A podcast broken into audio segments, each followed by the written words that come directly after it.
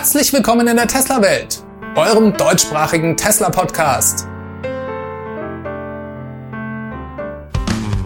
Hier die Themen. Elon Musk in Berlin, Plaid Model S in Laguna Seca und Bitcoin-Drama um Tesla.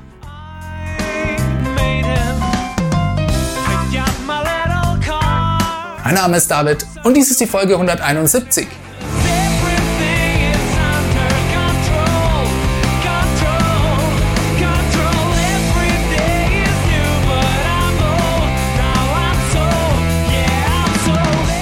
Herzlich willkommen zurück. Ich begrüße euch. Schön, dass ihr wieder mit eingeschaltet habt. Die Tesla-Welt hat sich schon wieder eine ganze Woche weitergedreht.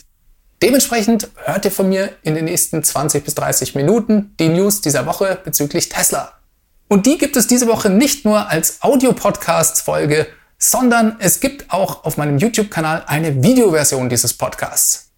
Das könnt ihr gerne mal auschecken. Ich experimentiere gerade im Moment ein bisschen damit herum Manche Leute haben es ja lieber, wenn sie zu dem Text dann auch noch Bilder sehen können. Letzte Woche habe ich dies zum ersten Mal ausprobiert und das werde ich in den nächsten Wochen so weitermachen. Kommentare und konstruktive Kritik sind gerne erwünscht. Feedback at teslawelt.de ist dabei die Adresse. Ich würde mich natürlich auch sehr freuen, wenn ihr meinen YouTube-Kanal abonniert. Lasst mir am besten auch einen Daumen nach oben für das Video da. Das ist immer gut für den Algorithmus und so finden mich die Leute dann auch schneller auf YouTube. Kommen wir mal aber zu den News. Elon Musk ist am Sonntag nach einem Zwischenstopp in London mit seinem Privatjet in Berlin gelandet. Wir kommen in die heiße Phase kurz vor dem Produktionsstart in der Gigafactory in Brandenburg und bevor Elon da höchstpersönlich nach dem Rechten sah, liefen die Arbeiten dort weiter auf Hochtouren. Belüftungsanlagen für die Lackiererei sind letzte Woche noch mit einem Hubschrauber aufs Dach der Gigafactory gesetzt worden fehlt noch die abschließende Genehmigung für das Projekt. Dann kann es endlich losgehen. Aber wer weiß, vielleicht ist Elon ja auch deswegen mit in Berlin. Der brandenburgische Wirtschaftsminister Jörg Steinbach ist in jedem Fall seit dem letzten Freitag über den Besuch von Elon Musk informiert. Das schrieb er zumindest auf Twitter. Der Besuch sei aber eher technischer Natur, sagte er. Politische Treffen mit ihm oder dem Ministerpräsidenten Dietmar Woidke seien allerdings nicht geplant. Soweit zumindest der Stand Montagmittag. Sollte sich da noch was ergeben, berichte ich euch dann dazu in der nächsten Ausgabe. Von Berlin wenden wir kurz unseren Blick auf Texas, denn auch dort tut sich auf der Baustelle derzeit sehr viel. Am Sonntagnachmittag tauchten Fotos vom ersten Vorderteil eines Model Y aus. Dieses wurde im Druckusverfahren im Testlauf einer der sogenannten Gigapressen der Firma Hydra hergestellt. Und das Teil schaut haargenauso aus wie auf den Renderings, das wir am Battery Day von Tesla gezeigt bekommen haben. Das Teil soll 130 Kilo wiegen und steht sinnbildlich für Kostensenkung und Innovation im Automobilbau, die wir von Tesla aus den neuen Fabriken in Berlin und Texas sehen werden. Anfänglich, da gab es viel Verwirrung um die Herkunft dieses Fotos. Erst wurde vermutet, das stamme aus Berlin. Hätte auch gut sein können. Und ich denke, ähnliches werden wir auch schon sehr bald aus Grünheide zu sehen bekommen. Vor allem, wenn Elon jetzt nochmal auf der Baustelle nach dem Rechten sieht und seinem Team dort vermutlich sagt, hey, schaut her, in Texas laufen die Gigapressen schon. Ob es da wohl einen internen Wettbewerb gibt? Ich weiß es nicht, würde mich aber auch nicht so wundern, wenn es so wäre. Dann gab es spannende News zum neuen Plaid Model S diese Woche. Einige amerikanische Kunden, die dieses bestellt haben, die berichteten diese Woche von Nachrichten bezüglich ihres Lieferzeitfensters. Da kommt so langsam Bewegung rein. Und es scheint so, als ob wir da schon sehr bald mit den ersten Lieferungen rechnen dürfen. Sollte dann im Juni oder Juli endlich klappen. Für noch mehr Aufsehen sorgten jedoch Fotos des Plaid Model S auf der Rennstrecke in Laguna Seca. Wer die nicht kennt, das ist eine der bedeutendsten Rennstrecken in den USA, in Kalifornien um genau zu sein. Ein Prototyp des Plaid Model S war bereits letztes Jahr auf dieser Rennstrecke unterwegs und stellte da auch einen runden Rekord von einer Minute und 36,555 Sekunden auf. Das wohlgemerkt ein Rekord für eine fünftürige Limousine. Schneller geht es nur im Formel 1 Auto. Die aktuellen Fotos kamen über den Twitter-Account von The Kilowatts. Die spekulierten sogar darüber, ob es sich bei den Fahrzeugen, denn ja, es gab zwei davon, ein rotes und ein schwarzes waren da unterwegs, vielleicht sogar um ein Plaid Plus Model S handeln könnte. Also um das Spitzenmodell mit den drei Motoren und den neuen 4680er Zellen. The Kilowatts hat eine unbestätigte Rundenzeit von einer Minute 30 anhand der Timestamps ihres eigenen Videos gemessen. Die beiden Teslas waren also sehr schnell unterwegs. Das war aber nicht die einzige Besonderheit, denn man konnte zum ersten Mal sehen, dass das Plaid Model S einen ausfahrbaren Heckspoiler hat. Das ist ein Novum. Ob das ein Hinweis auf das Plaid Plus Model S sein könnte, wissen wir heute noch nicht. Klar scheint aber zu sein, die Performance dieser neuen Fahrzeuge wird ein absoluter Killer. Tesla hat vor kurzem auch einen neuen Viertelmeilenrekord mit dem Plaid Model S aufgestellt. Das berichtete cleantechnica.com. In 9,23 Sekunden konnten sie damit die absolute Bestzeit für ein normales Produktionsfahrzeug aufstellen. Und das ist einfach beeindruckend. Denn wir reden ja hier über eine fünftürige Familienlimousine. Tesla hat noch nicht mal die Sitze oder ähnliches rausgenommen und schlägt damit sogar den bisherigen Rekordhalter. Das ist der Bugatti Chiron Sport. Ein 3,26 Millionen teures Supercar. Der hatte 9,4 Sekunden gebraucht. Eine gute halbe Sekunde langsamer als das Model S ist übrigens der bisherige Platz 2, jetzt Platz 3, der Porsche 918 Spider. Ja, was sollen diese ganzen Rekorde, denkt ihr euch vielleicht? Für die meisten Kunden dürften diese vollkommen unerheblich sein. Trotzdem ist es marketingtechnisch hoch wirksam und nicht zu unterschätzen. Ich denke, Tesla will hier ein Exempel statuieren und die absolute Überlegenheit von Elektroautos gegenüber den Verbrennern zeigen. Das passiert in vier Schritten. Denn dieser Rundenrekord über die Viertelmeile wurde ja mit einem normalen Plaid Model S erreicht.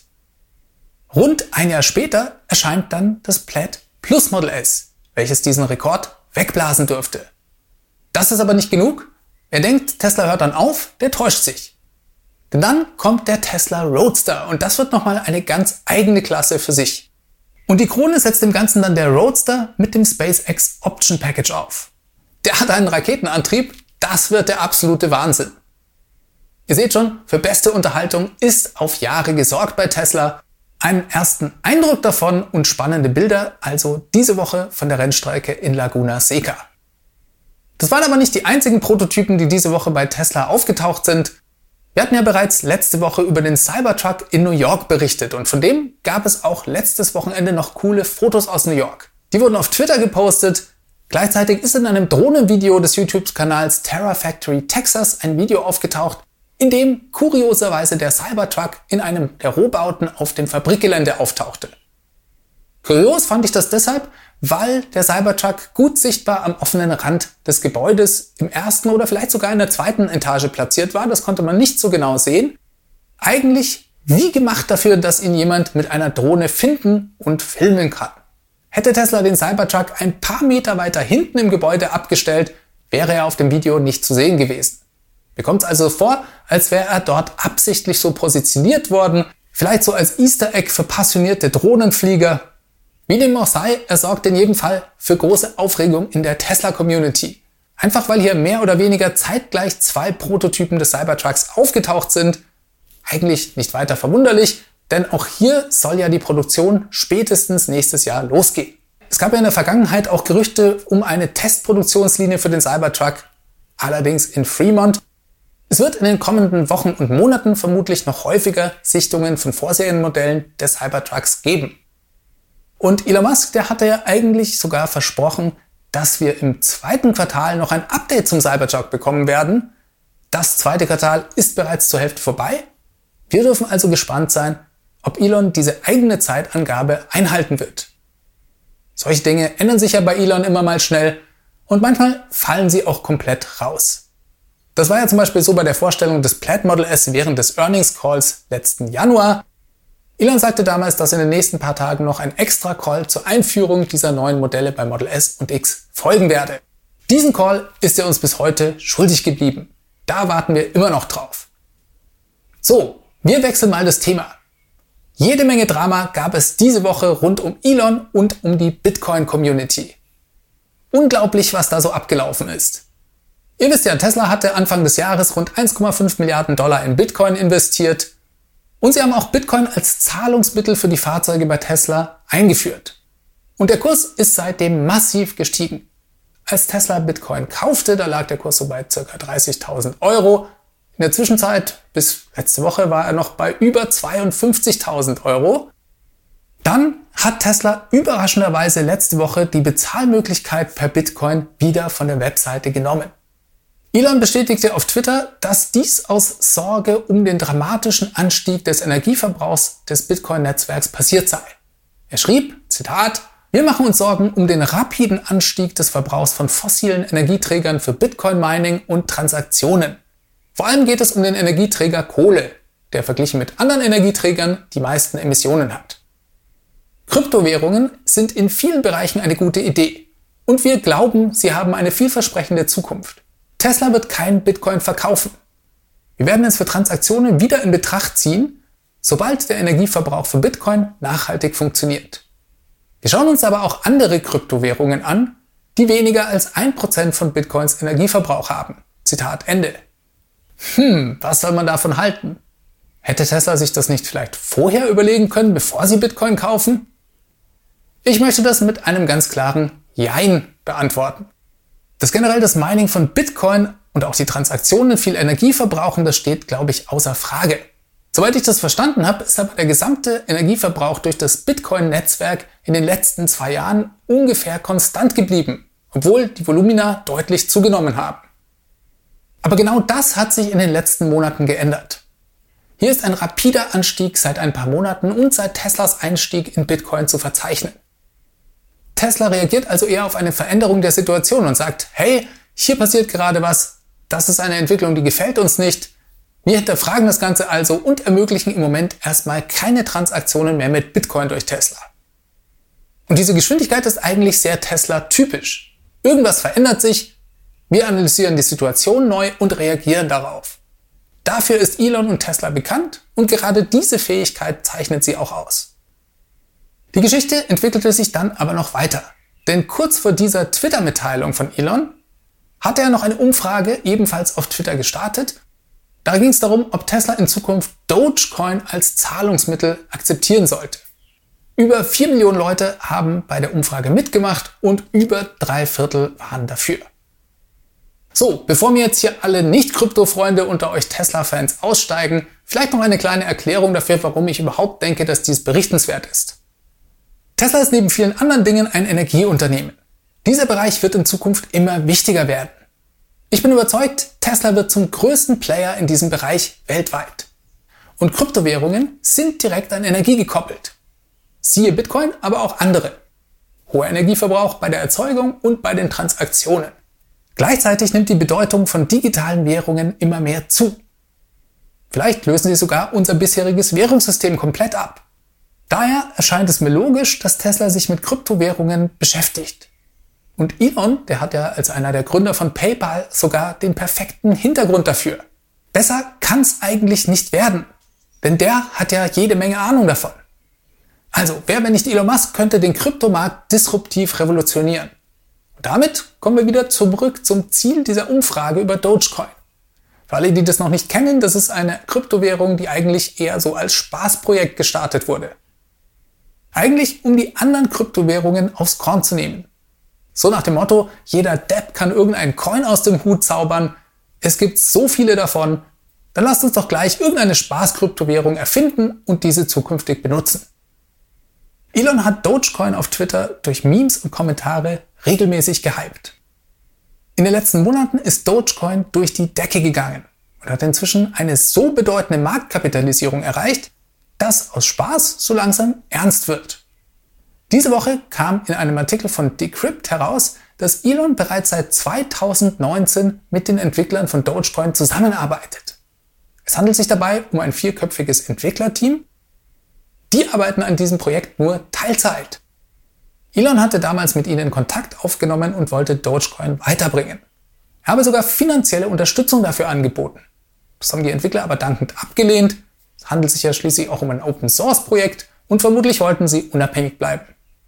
Allerdings steht Elon ihnen seit diesem Zeitpunkt als eine Art Mentor zur Verfügung, was vielleicht mehr wert ist als sein Geld.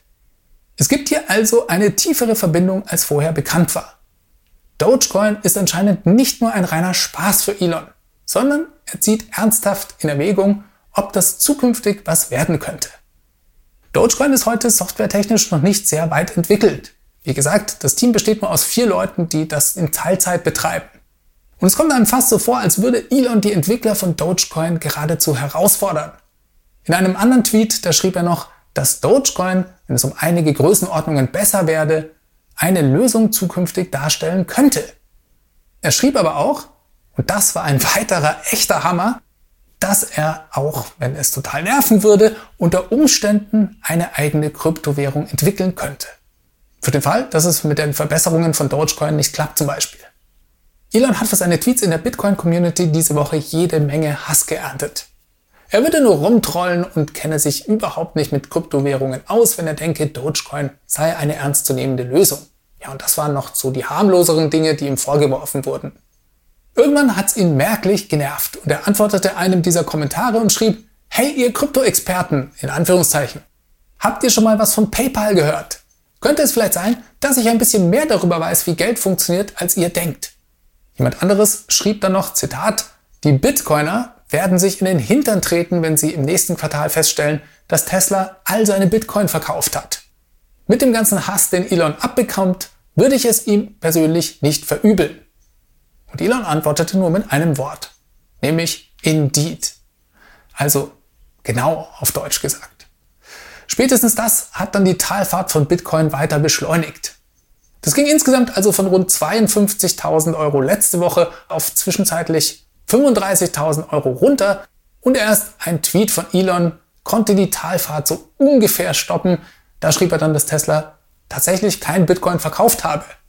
Eigentlich hatte er das ja auch bereits in einem seiner ersten Tweets zu dem Thema gesagt. Also, es ging die Post ab diese Woche. Hm, wieso kommt mir das bekannt vor? Woher kenne ich das? Tesla probiert verschiedene Lösungen am Markt aus, setzt sich intensiv damit auseinander, stellt dann fest, dass was es am Markt gibt nicht zufriedenstellend ist und macht das Ganze in der Folge selbst. Classic Tesla würde ich sagen. First Principles denken und vertikale Integration. Die haben ihren CFO in Master of Coin umbenannt. Das müsst ihr euch mal geben. Dieser Titel bekommt plötzlich einen anderen Beigeschmack, wenn man das mal in diesem Kontext betrachtet, oder? Wir dürfen gespannt sein, was da in Zukunft von Tesla noch so alles kommt. Ja, dann habe ich noch eine kurze Information für alle Rumänien- und Ungarn-Fans unter uns. Tesla hat diese Woche für beide Länder den Fahrzeugkonfigurator freigeschaltet.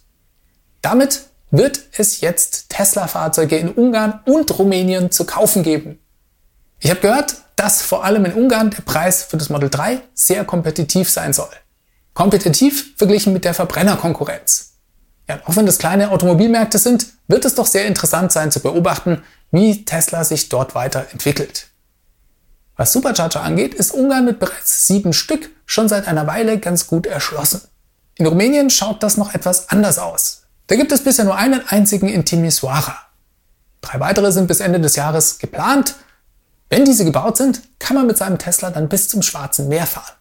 Eine spannende Vorstellung, wie ich finde. Damit komme ich diese Woche zum Ende.